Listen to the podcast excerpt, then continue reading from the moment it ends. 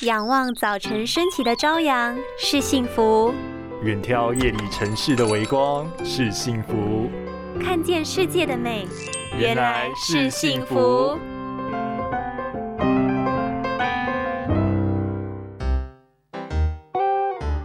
哎，你在干嘛？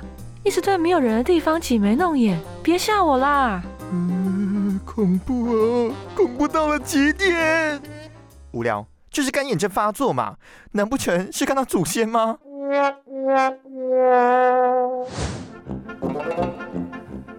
现在不管走到哪里，都会看到很多人埋头划手机。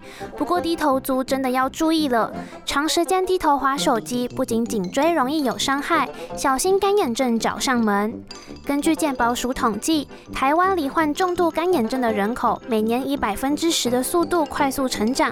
在过去是以中老年为主，但现代因科技发达与工作形态的关系，常常紧盯荧幕之余也忘了眨眼，导致干眼症年轻化。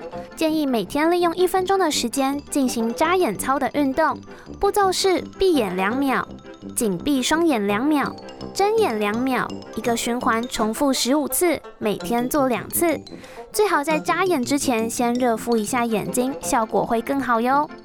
除此之外，我们也可以透过日常生活中适度补充维生素 A、C、DHA、花青素、叶黄素等五大营养素，来为眼睛加菜补水哟。